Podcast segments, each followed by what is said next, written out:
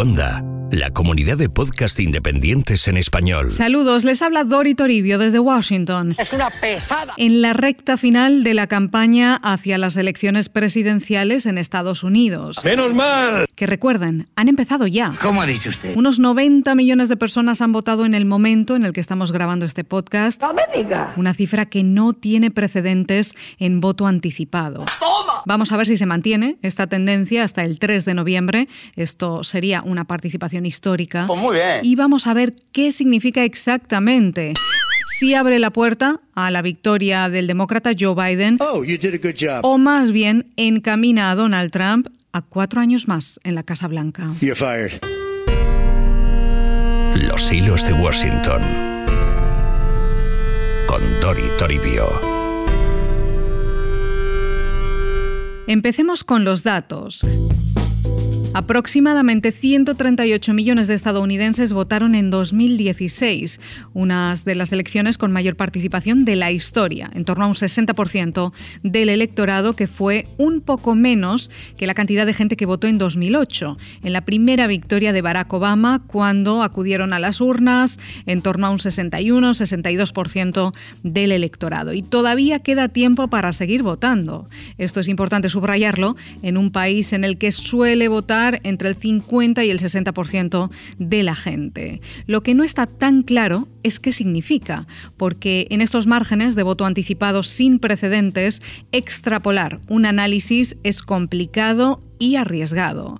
Según los medios, más demócratas han votado ya, sobre todo por correo, que es más de la mitad de todo el voto anticipado. Pero los republicanos esperan gran asistencia en esta recta final y en el día de las elecciones en persona. Se habla de un tsunami de voto temprano. 75 million Americans have voted already. That's more than half of the entire vote four years ago. Here's Marcus Moore tonight. Tonight, the early voting tsunami continues. De momento, las encuestas siguen situando a Joe Biden por encima, por una media de unos siete puntos totales, que es una ventaja considerable en los últimos días antes de unas elecciones.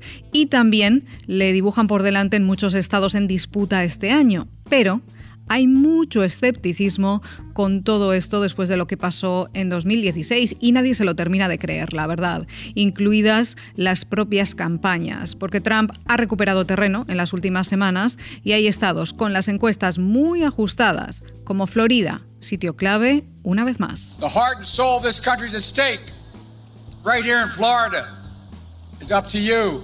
You hold the key. If Florida goes blue. De hecho, según Biden, si gana en Florida, ganará las elecciones, aunque ahora mismo mirando los mapas no es tan sencillo. Para convertirse en presidente de Estados Unidos, los candidatos necesitan conseguir 270 votos electorales. Ese es el número mágico. Y recuerden que estamos hablando de votos electorales, no de voto popular, que es el voto total en el país. Esta es una estrategia diferente que tienen en cuenta las campañas y así es como se ganan elecciones aquí sumando victorias de estado a estado. La estrategia de Trump es mantener todo lo que ganó en 2016, cuando se llevó una treintena de estados y 306 votos electorales, empezando por los tres que le llevaron a la Casa Blanca por menos de 80.000 votos, en el Rust Belt, el cinturón del óxido, Michigan, Wisconsin y Pensilvania, donde Trump celebró cuatro mítines en un solo día poco antes de las elecciones. COVID, COVID, COVID. COVID. Today, let's talk about COVID all over Europe, right? Europe spiked. They don't talk about that. Trump insiste en que el coronavirus está llegando a su final y que la pandemia es una cosa de los medios. Desde Pensilvania, que para muchos expertos va a ser la clave de las elecciones, porque apenas hay tres puntos de diferencia entre Biden por encima y Trump ganando terreno, y porque es uno de los estados donde los votos podrían tardar en contarse más allá del 3 de noviembre. La avalancha de voto por correo esta vez va a complicar los recuentos y algunos enclaves tienen plazos que van más allá del día de las elecciones para terminar. Es entonces cuando la mirada se dirige a otros estados que también serán clave, como Florida, Arizona, Nevada, New Hampshire, Minnesota, Iowa, Georgia o Texas. What did I hear? Was it 9 million people have voted so far? Early voting in Texas, 9 million? People are committed.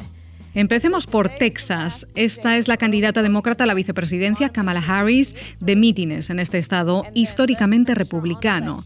Ahora de repente las encuestas se han ajustado allí entre Trump y Biden y se han batido todos los récords de voto anticipado. Más de 9 millones de personas han votado ya, dice Harris, lo que supone más que todo el voto junto de 2016 allí. Y los demócratas creen que podrían ganar en el Estado, con un 40% de hispanos, por primera vez desde 1976, o en Georgia, donde el último demócrata que ganó fue Bill Clinton en 1992 y ahora el voto afroamericano se está disparando y los sondeos vuelven a ajustarse. Pero estas son dos apuestas muy complicadas para la campaña de Biden, que tiene los ojos primero en recuperar lo que se perdió en 2016, empezando por el llamado muro azul, el Blue Wall, que son esos estados del cinturón del óxido que Clinton perdió para los demócratas, siguiendo después por Florida y Arizona y además Iowa, donde Trump ganó por casi 10 puntos. Could you imagine if I lose my whole life? What am I going to do? I'm going to say I lost to the worst candidate in the history of politics. Trump dice que no se imagina perder ante Biden, al que considera el peor candidato de la historia y que igual tendría que dejar el país si eso ocurre.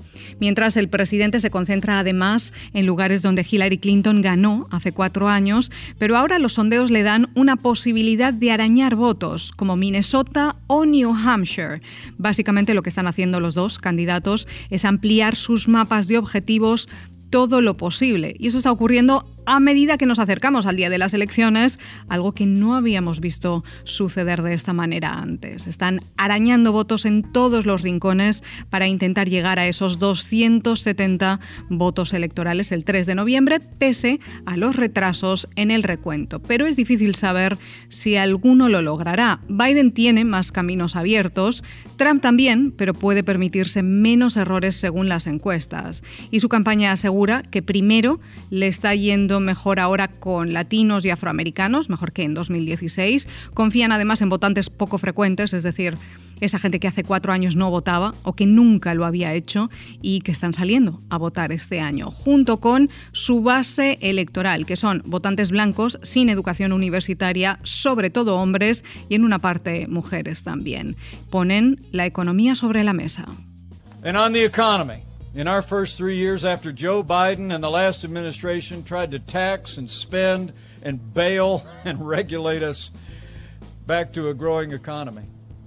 President Donald Trump created the greatest economy in American history. Por su parte, Biden está apostando más por una coalición de votantes tipo Obama en 2008. Minorías, jóvenes, mujeres y sobre todo su estrategia pasa por recuperar todo el voto demócrata que se quedó en casa en 2016 o que votó por terceros partidos, que se calcula pudo ser entre 7 y 8 millones de personas. Por eso ambas campañas insisten en que son las elecciones más importantes de la historia, porque necesitan hasta el último último voto y en plena pandemia, cuando en Estados Unidos se están registrando picos máximos de nuevos casos desde que empezó todo esto, y algunos de estos estados clave están entre los más afectados. Hasta en esto las campañas son diametralmente opuestas. Trump celebra mítines masivos con poco distanciamiento social, mientras que Biden tiene una agenda mucho menos apretada con eventos virtuales o con menos asistentes y mascarillas omnipresentes. Acusa a Trump de mentir y de haberse rendido ante el coronavirus y de ser el responsable por su falta de liderazgo, dice, de los más de 230.000 muertos en el país. He lied to the American people. He knowingly and willingly lied about the threat it posed to the country for months. He had the information. He knew how dangerous it was. Now, while this deadly disease ripped through our nation, he failed to do his job on purpose. Mientras Trump responde que Biden tiene una agenda socialista que está secuestrado por la extrema izquierda y que destruirá Estados Unidos. Toma, toma. Haciendo comparaciones incluso con Venezuela. Colonialista, racista, golpista. Además, el presidente insiste en que los resultados se necesitan durante la noche electoral, no días después, y pone en duda así la legitimidad de todo el proceso democrático. Vivo rodeado de rata. Y así hasta el último día, hasta el 3 de noviembre. Bueno, un whisky a dormir. En esta batalla sin cuartel y sin guantes por la Casa Blanca que contaremos aquí, en los hilos de Washington. Hasta entonces, que pasen ustedes una estupenda semana. Don't be rude. Descubre nuevos podcasts en cuonda.com, la comunidad de podcast independientes en español.